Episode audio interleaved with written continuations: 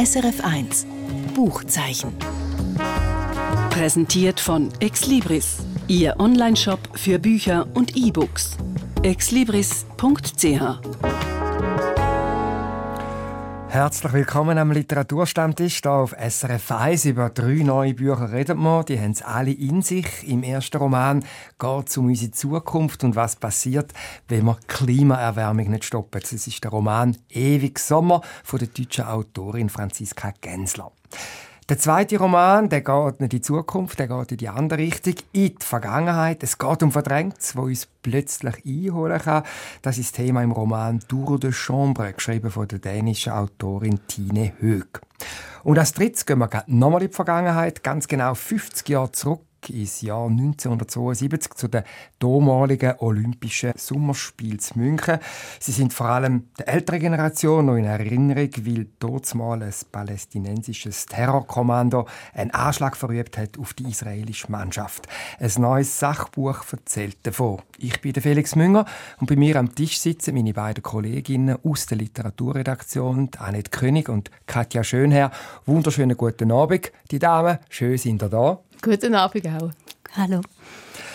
Ja, dann starten wir doch zuerst mit dem dünnsten Roman da bei uns auf dem Stapel. Gut 200 Seiten immerhin, aber äh, wenn es nicht so ein ganz dickes Buch ist, ist es nicht weniger kaltvoll als die anderen. Ewig Sommer ist der Titel und es ist das Debüt von der deutschen Autorin Franziska Gensler. Und der Titel, der tönt gut. Also ich persönlich, ich wünsche mir das gerade im Moment, wo man merkt, es geht so ein bisschen hin und her mit dem Sommer. Tage werden wieder merkbar, spürbar, kürzer. Aber ich habe jetzt etwas noch ein recherchiert über das Buch im Netz und ich gehört und gelesen, dass ich also kein leichtfüßiges Sommerbuch, sondern im Gegenteil eins, wo ein Schreckensszenario vom Klimakollaps beschreibt. Katja, du hast das Buch ausgewählt. Was hat dich so überzeugt, dass es du heute mitgebracht hast? Ja, in der Tat. Ähm, der, der Titel Ewig Sommer führt einen so ein bisschen auf eine falsche Fährte, weil man ja mit Sommer einfach so schöne Assoziationen hat. Hier in dem Fall ist der Sommer aber einfach diese drückende Hitze und es brennt, es brennt, es brennt überall. Und äh, ja, der Roman äh, führt dann eigentlich gar nicht so sehr in die Zukunft, sondern wurde ein bisschen von der Gegenwart eingeholt, so wie es jetzt diesen Sommer überall gebrannt hat. Ähm, es ist eben ein Klimaroman und es geht um einen ja, verlassenen Kurort, Bad Heim heißt der, und rings um diesen äh, Kurort ja, herrschen äh, Waldbrände. Also beklemmend aktuell, könnte man sagen. Also ich bin ja. im Sommer in, in Südeuropa gewesen, also da hat es ja überall immer und wieder brennt. Genau. Ähm, ja, und es zeigt dann so ein bisschen eben auch, wie, ja, das hat die Autorin selbst gesagt, sie ist überrascht, wie sie eingeholt wurde von der Realität. Sie hat das Buch vor zwei Jahren geschrieben, als es in, ja, in Australien äh, diese großen mhm. Brände gab. Ja, jetzt äh, sind sie immer näher gekommen. Und es lässt sich einordnen in diese ähm, Sparte der Klimafiktion, die ja jetzt ja ein absolutes Trendthema ist. Also es gibt ganz viele Romane, ähm, die, die den Klimawandel thematisieren. Sagen wir kurz, bevor wir jetzt über die anderen mhm. Klimaromane reden, äh, um was geht es denn jetzt in dem? Genau. Das Ganze spielt eben, wie gesagt, in diesem Kurort Bad Heim. Das ist irgendwo in Deutschland. Und ähm, drumherum brennen die Wälder. Es ist Sommer, immer so über 30, manchmal auch über 40 Grad. Das Wasser ist rationiert, Blumen darf man nicht mehr gießen. Eine Warn-App zeigt immer an, wie viel, wie die Schwefelwerte in der Luft gerade sind ob man überhaupt das Haus verlassen darf und wenn nicht äh, und wenn man es verlassen darf, ob man dann eine Maske tragen muss. Hier haben die Masken also eine andere Bedeutung als für uns in den letzten Jahren. Ähm, ja, und, und an diese, diese Brände im Sommer haben sich die Bewohner dieses Kurorts schon langsam gewöhnt, aber normalerweise gehen die nicht so lang. Und jetzt in diesem Buch sind wir schon im Oktober ähm, und es brennt trotzdem noch immer weiter. Und in diesem Setting befinden wir uns. Wir haben die Hauptfigur Iris aus deren Ich-Perspektive ist das Ganze erzählt. Ähm, die besitzt ein Hotel in diesem Kurort und hält das einfach am Laufen. Also sie macht da stursch weiter, sie putzt, macht Ausbesserungsarbeiten, ähm, wischt täglich so die Flugasche von den Liegestühlen und äh, schaut, ob der Ahornbaum im Garten noch irgendwelche Le Lebenszeichen zeigt. Aber Gäste kommen natürlich schon länger keine mehr. Und eines Tages checkt dann aber doch jemand bei ihr ein, eine Frau namens Dori und deren kleine Tochter. Ja, und warum kommen denn die? Das das, das, ist, nicht verraten. das verraten wir nicht. Das ist eben der eine Spannungsbogen. Ne? Das ist die eine Geschichte, die, die, die das Ganze so spannend macht. Warum ist diese Frau Dori jetzt in diese dystopische Landschaft mit ihrer Tochter gereist. Lass mich raten, das ist irgendeine private Krise. Das ist so. und da wird also jetzt die globale Bedrohung sage ich, verbunden mit einer privaten Krise. Also, genau. Ja, jetzt habe ich 100 Punkte. Hast, hast du gemerkt, Anne? Nicht schlecht. Ja, natürlich würde einem jetzt äh, bei all diesen Krisen interessieren, wie man die Krise überwinden kann. Oder? Du hast vorher gesagt, dass äh, die Bewohner äh, haben sich ja schon daran gewöhnt, aber jetzt kommt ihnen das doch auch ein bisschen schräg rein, dass mhm. das einfach nicht mehr aufhört. Nicht. Und was löst denn das? Also löst das irgendeinen Aktivismus aus? Oder äh, eher bei uns Lesenden?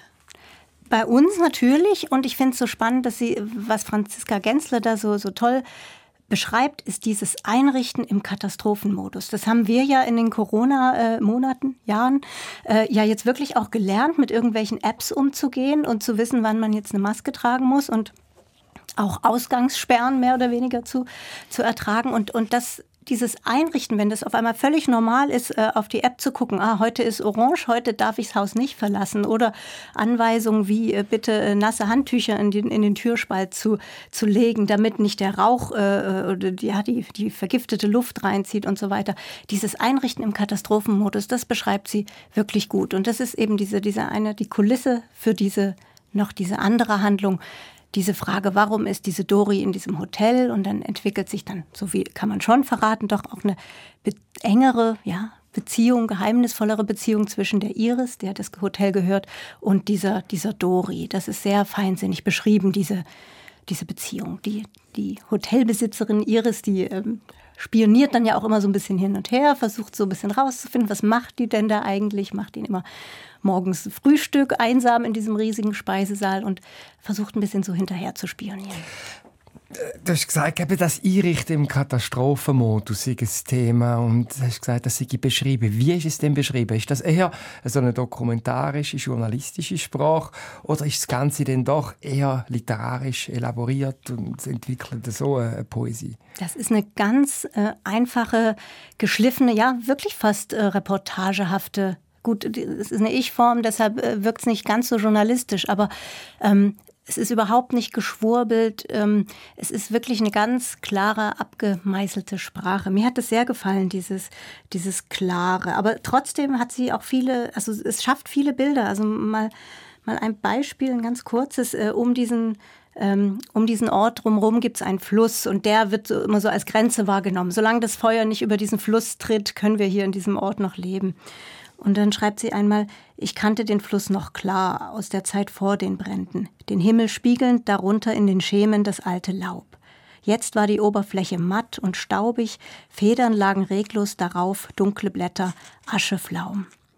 Und man kann sich's wirklich wahnsinnig gut vorstellen. Auch diese Hitze, die sie beschreibt. Ähm, in diesem Speisesaal, als es richtig, richtig heiß wurde, haben sie dann ähm, nasse Bettlaken aufgehängt, so zum, zum Kühlen. Ähm, sie hat da wirklich, also man, man fühlt diese Hitze mit und auch diese Versuche, das Ganze abzukühlen.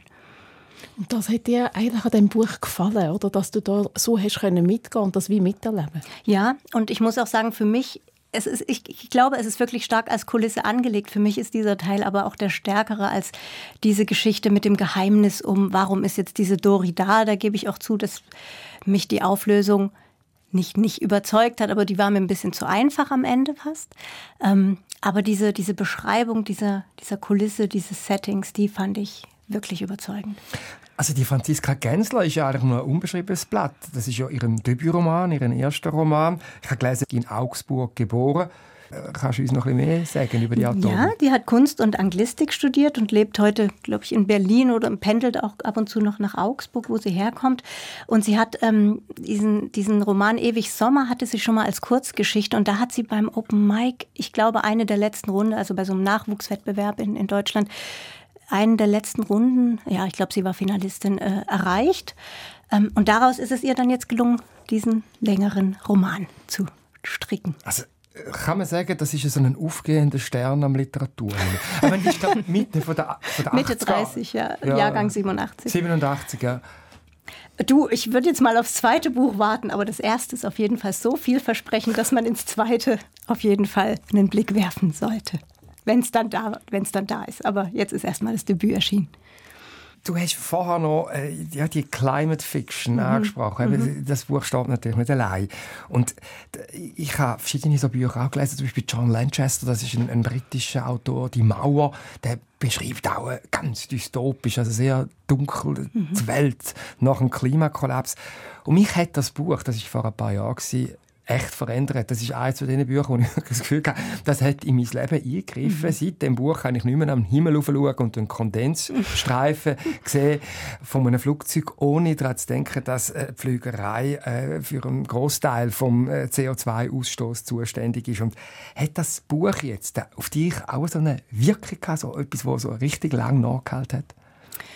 Es, es zeigt schon, wie, wie es wird. Ähm, es ist, glaube ich, näher an der, also eigentlich ist es, glaube ich, angelegt, dass es in, noch ein paar Jahre später in der Zukunft äh, spielt, aber ich glaube, es ist schon näher als an der Gegenwart dran, als uns eigentlich, eigentlich lieb ist. Ich frage mich schon, inwieweit sowas einen Markt findet, ähm, ob die Leute das wirklich lesen möchten, dieses, dieses Dystopische. Aber ich, ich finde irgendwie, man kann dem auch nicht ausweichen. Also es, man sollte sich dem Ganzen schon aussetzen und damit konfrontieren. Setzt du dich dem aus? In der Literatur, im Klimawandel auch nicht? Also in der Literatur, da kommt ja immer wieder ein bisschen vor, auch äh, bei Bergromanen und so weiter, bei, bei der Diversität, beim Artensterben, oder? Da werde ich immer wieder konfrontiert. Aber ich mag mich jetzt an einen Interstellar oder so hat der Film geheißen, wo, wo plötzlich eine Welt da so äh, äh, eigentlich verbrannte Erde wird oder mhm. staubig. Und das hat mich so prägt, also ein Film jetzt, den ich nicht mehr vergessen kann und nicht ein Buch. Ich glaube, so einen Anfang hat das Ganze auch tatsächlich mit Thrillern wie äh, ähm, Der Schwarm von Frank Schätzing genommen. Ähm, und du hast auch, glaube ich, äh, viel für SRF drüber gemacht, über die Klimafiktion äh, Felix von Maja Lunde. Ja, das ist eine ähm, norwegische Autorin, genau, ja, ja. Genau, und da, die hatte ja so ein, so ein Klimaquartett. Ein, eine Folge davon hieß Die Geschichte der Bienen. Das hatte mich sehr interessiert, weil mir das vorher gar nicht so bewusst war, wie, wie schlimm das ist, wenn die Bienen aus, äh, aussterben und wenn man dann irgendwann von Hand alles bestäuben muss, damit irgendwas noch wächst. Also im besten Fall, das lernt man auch noch ein bisschen neben den, neben den Geschichten aus so einem Klimafiktionsroman, im besten Fall lernt man dann auch noch was daraus, wie was entsteht, aus, was sind Ursachen für bestimmte Phänomene äh, äh, in unserem Ökosystem. Ja, und ähm, ich habe Maja Lunde ja getroffen, in Oslo ist das gewesen, vor ein paar Jahren, und da hat sie mir erzählt, dass sie beeindruckt war, und das verbindet sie mit dir auch nicht, mit, äh, mit einem Film äh, vom Imhof, der Film über die Bienen, wo eben auch die Problematik gezeigt hat, dass die Bienen immer weniger werden. Und da hat sie nachher veranlasst, das ist die Initialzündung, um sich dem Thema eben auch literarisch zu nähern. Und ich frage mich schon, es ist ja so ein zweischneidig, das Genre von der Climate Fiction. Auf der einen Seite ist es wahnsinnig spannend, ist es auch beängstigend, es hat etwas von einem Horrorfilm und auf der anderen Seite hat es aber auch etwas Aufklärerisches, mhm. also es zeigt, ja, was auf uns zukommen könnte und dass man vielleicht unser Verhalten ändern könnte. Mir ist einfach aufgefallen, dass jetzt auch in den Debüts, die erschienen sind, ganz viele Klimaaspekte drin sind. Also es ist jetzt inzwischen so sehr in der Literatur angekommen, dass man es eigentlich auch bei sämtlichen Alltagsbeschreibungen gar nicht mehr außen vor lassen kann, wenn man irgendwie im, im realistischen Genre unterwegs ist. Also ich habe schon auch in den, in den letzten Jahren in, in, in, den Büchern das wieder begegnet, dass vor allem eben bei den Klimafiction der Mensch eigentlich so die Gefahr für die Umwelt und die Natur oder dargestellt wird. Und das haben mir die Bücher vor Augen geführt. Also wir sind das größte Problem und wir könnten so viel verändern, aber tun es nicht. Oder versuchen es einfach und viele fühlen sich einfach ohnmächtig. Und äh, das ist der Wert, wenn man eben Bücher lesen kann. Dann lassen wir doch das mal so stehen. Annette. Ewig Sommer ist der Titel, wo uns Katja Schönherr vorgestellt hat. Franziska Gensler heißt Autorin und rausgekommen ist der Klimaroman im Verlag Kein und Aber. Dann gehen wir jetzt weiter zum nächstdickeren Buch. Es hat gut 300 Seiten. Also, Sie merken, Sie, die uns zulassen, wir gehen heute also überhaupt nicht thematisch vor, sondern auch nicht nach Genre, sondern ganz profan nach der Buchdicke. Und dann kommen wir zum Roman Tour de Chambre, verfasst von der Tine Hög, eine Autorin aus Dänemark, 36-jährig, also in einem ähnlichen Alter übrigens wie Franziska Gensler. Und sie hat 2020 einen enormen Erfolg gehabt mit der Tour de Chambre ihrer Heimat. Das ist dort eines der meistverkauften Bücher gewesen. Jetzt ist es auf Deutsch rausgekommen. Annette, du hast es gelesen. Bist du jetzt äh, da in der Schweiz auch so hingerissen wie offenbar das Lesepublikum in Dänemark? Ja, ich habe sie schon äh, vorher kennt. Also ihr Debüt habe ich gelesen, «Neue Reisende». Und schon mhm. dort ist mir aufgefallen, wie, wie sie minimalistisch und pointiert schreibt. Und sie hat ganz einen eigenen äh, Stil. Also wenn man jetzt hört, 300 Seiten hat das Buch, de facto hätte es vielleicht nur 100, wenn man all äh, die Gedankenblitze, die sie so aufschreibt, würde aneinanderreihen. Also sie schafft arbeiten mit Abstand, oder?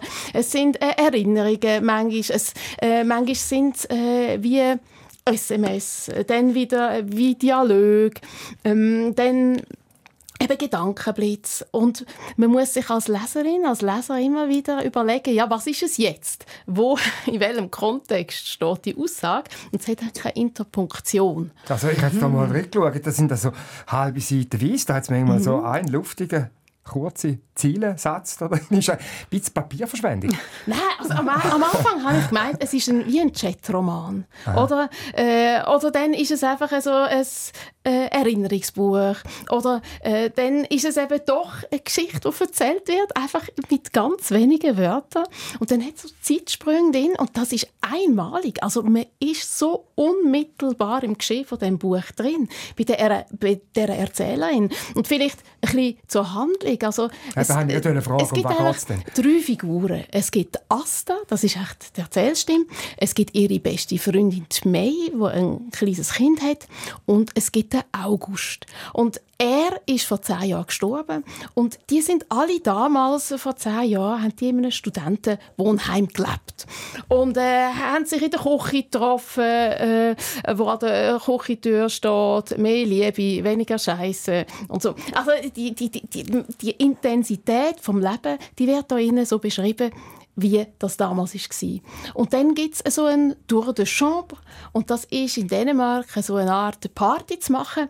Äh, in jedem Zimmer gibt es ein Motto. Im einen ist das Gruseln ein Thema, im anderen das komatöse Saufen gute, Idee und so. Eigentlich. Ja, können wir auch mal machen. Ja, ne? Hier im, im, im ich übernehme das Gruseln. so der Überraschungseffekt. Oder? Und jeder ist so Gastgeberin, Gastgeber für all die, die dann in ihr Zimmer kommen. Und eben dort stirbt er auch auch Gust, unerwartet. Und, ähm, während der Party? Während der Party. Und Zehn Jahre später, wir befinden uns eigentlich zehn Jahre später, kommt so eine Einladung zu der Asterhei für eine Gedenkfeier. Und ähm, sie ist eine Romanautorin, sie schreibt gerade ein Buch über einen polnischen Porträtkünstler und so und hat damit äh, grossen Erfolg. Und die Einladung löst ihr ganz viele Erinnerungen aus, also weckt Erinnerungen und äh, sie taucht dann ab in die Vergangenheit. Die Gefühlswelten kommen wieder auf, wie, wie das damals war. Der August ist auch der beste, also eigentlich der Freund von ihrer besten Freundin.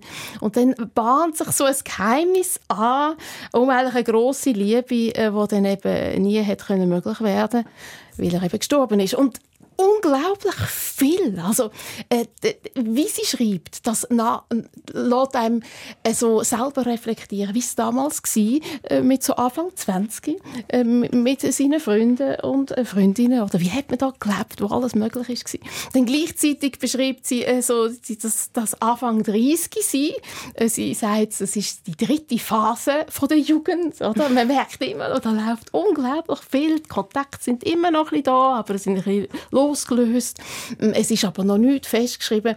Und äh, so das wie die Asta durchs Leben geht, das hat einfach entwickelt einen Sog. Dem kann, dem kann man sich nicht entziehen. Und dann auch die moderne, zeitgemäße Art. Eben, also Oder das würde mich schon noch interessieren. Also die Geschichte, die du jetzt erzählt hast, ist sicher spannend, äh, nicht gegen die Geschichte, aber die habe ich wie auch schon gelesen. Offenbar in anderen Büchern. Offenbar ist es ja schon auch die Machart von dem Buch. Ja. Und ich habe mir jetzt so überlegt, dass eben die ist äh, auch Mitte der 80er Jahre geboren, die Autorin. Es ist da die Generation von der sogenannten Millennials und ist das so eine Art auch ein Soziogramm von der Generation, wo man eben sagt, das ist eine äh, sehr technik- und internetaffine Generation, wo eben die Regeln und Traditionen auch permanent hinterfragt und dass sie jetzt eine Geschichte erzählt und genau das auf literarischer Art und Weise auch macht. Also kann man sicher sagen, aber also äh, nicht der Generationen jüngere. Also es ist auch unsere Generation. Genau so, wie sie es beschreibt, leben wir.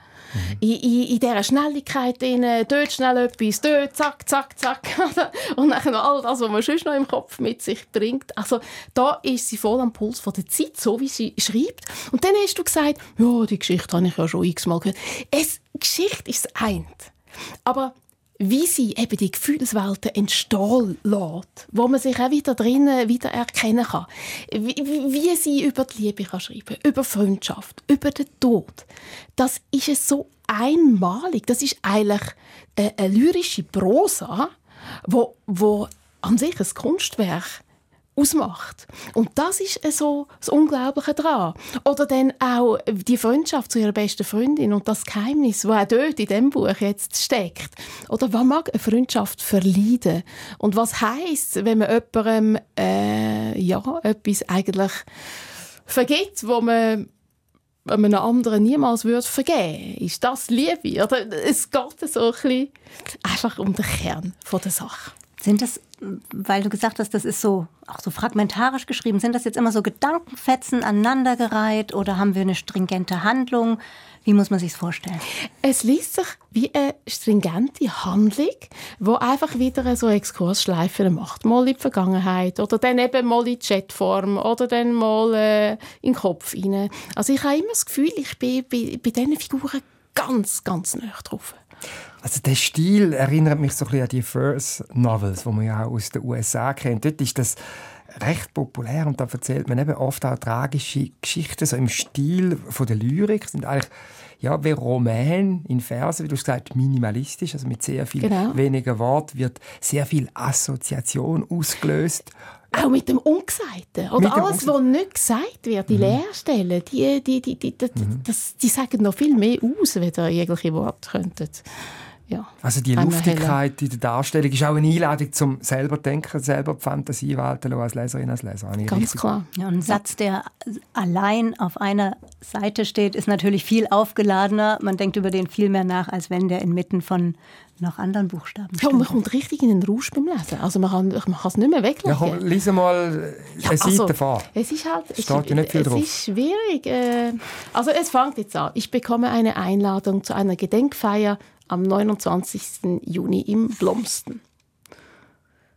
Nächste Seite. Heute Morgen oder heute Morgen? Sorry, weiß ja, dass du schreibst. Ich störe nicht mehr.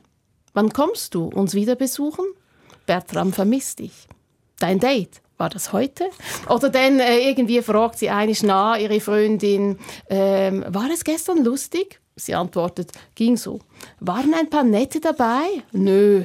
Na, was zum Teufel soll eigentlich so eine Frage? Entschuldige mal, aber als wäre es für mich das größte Glück, irgendeinen Idioten zu treffen, als würde man deswegen mit anderen Menschen reden. Das ist einfach ein lächerlicher Lebenstraum und so weiter. Also manchmal kommt man so richtig, kommt sie in der richtigen Fahrt und geht man mit oder ganz verschiedene Arten zu schreiben, was ja da äh, ja, einem zu lesen lässt. Du sagst, es entwickelt einen Sog. Wie lange braucht man, weil man muss sich ja dran gewöhnen, ne, an den Stil. Wie lange braucht man, bis man drin ist? Ein paar wenige Seiten. Und dann hat man Ja, dann ist man voll drin. Also mich hat es jetzt schon sehr angesprochen. Lassen wir mal die Form auf der Seite. Die ist wirklich sehr speziell. Und offenbar hat das auch das dänische Lesepublikum dermaßen erreicht. Das Thema die Studienzeit, die Schulzeit, das ist ja schon noch etwas Spezielles. Äh, ich denke noch etwas dran. Und auch mit einem gewissen Bedauern, dass ich viele Freunde, Freundinnen aus dieser Zeit nicht mehr so sehe. Weil einfach die Leben auseinandergegangen sind. Wie geht das euch? Ist die Zeit bei euch auch noch so präsent? Ich neige total dazu. Ich weiß nicht, ob ich sie verkläre. Ich denke einfach im Nachhinein, ich hätte es noch viel mehr genießen sollen. Ich hätte einfach noch viel mehr sorglos mit der Zeit umgehen sollen. Ohne ich, ja, ich habe einfach die ganze Zeit mir schon über die Zukunft so viele Gedanken gemacht und hätte ich damals gewusst, ja, es kommt schon irgendwie, äh, hätte ich das vielleicht noch viel mehr genießen können. Hättest du noch blöder tun hätte ich noch, hätte ich dann Hätte ich dann wenigstens auch mal eine Tour de Chambre Party gefeiert. ich habe ganz viel, äh, was mich in dieser Zeit hat prägt. Und das Lustige ist, je nachdem, äh, wenn ich wieder mit Menschen zu tun habe, aus dieser Zeit heraus, also es ist mir nicht, wie wenn das weit weg wäre. Äh, also es ist nicht halt eine noch so jung. Nostalgie. Nein, es ist einfach, ja, es ist immer noch unmittelbar für mich. Also darum vermutlich eben, weil es so prägend ist. Ja, also wir sind ja so ein in der Spannbreite 40 bis Mitte 50 da am Stammtisch. Also bei uns ist die Zeit immer noch präsent. Tine Höck, Tour de Chambre, übersetzt vom Gerd Weinreich, ist das Buch rausgekommen im Droschel Verlag. Annette König, Katja Schönherr, danke für euren Besuch und eure Bücher hier am Stammtisch. Danke auch. Danke dir. Und wir sind schon fast ganz am Schluss vom heutigen Buchzeichen. Noch ein kurzer Tipp von mir, und zwar ein Buch, es ist jetzt das dickste von heute, 360 Seiten, und zwar ein Buch über die Olympischen Sommerspiele, die sich für immer ins Gedächtnis eingeprägt haben. Das sind die Olympischen Sommerspiele 1972 zu München. Sie sind fast auf den Tag genau vor 50 Jahren eröffnet worden, am 26. August 1972. Die Idee war, in diesen zweiten Sommerspielen auf deutschem Boden, nach denen von 1936 zur Zeit der Nazis, jetzt ein anderes, ein fortschrittliches, modernes und auch glüttertes Deutschland fortzuführen. Es hätte ein fröhliches Spiel werden und aller Welt vor Augen führen, dass jetzt Deutschland ein gutes Vierteljahrhundert nach dem Hitler die dunklen Jahre der Nazizeit definitiv hinter sich hat. Es ist dann aber eben überschattet worden, tragisch durch das Attentat von einem palästinensischen Terrorkommando auf die israelische Mannschaft. Das ist am 5. September 1972 Und die Attacke, die hat mit einer Geiselnahme angefangen und am Ende sind alle elf israelische Geiseln ermordet worden. Fünf Geiselnehmer sind umgekommen und auch ein Polizist. Und das traumatische Blutbad rollt jetzt das neue historische Sachbuch auf mit dem Titel München 72, ein deutscher Sommer von den beiden Autoren Markus Braukmann und Gregor Schölgen. Es ist eine der grossen Qualitäten von dem Sachbuch, dass es nicht ausschließlich von dem Attentat erzählt, sondern auch von den damaligen Sommerspielen, was die Athleten für Musik gelesen haben oder auch, was es zum Beispiel für eine Sensation war, dass dort mal in dem Olympiasommer zum ersten Mal das Playboy auf Deutsch rausgekommen ist. Markus Braukmann, Gregor Schölgen, München 72, ein deutscher Sommer. Das Buch ist bei DVA rausgekommen. Die Angaben zu allen Büchern von heute finden Sie wie immer auf srf1.ch unter Sendungen und Podcasts. Und der nächste Stammtisch im Buchzeichen hier auf SRF 1 gibt es in einer Woche. Unter anderem reden wir dann über den neuen Roman «Sein Sohn» vom Schweizer Autor Charles Lewinsky. Das Buch, hört man von Insiders, soll ganz toll sein. Es kommt morgen in die Läden. Wir reden in einer Woche darüber, ausführlich, hier auf SRF 1, wenn es kurz nach der 8. wieder heißt. SRF 1 Buchzeichen. Präsentiert von Exlibris, Ihr Onlineshop für Bücher und E-Books. exlibris.ch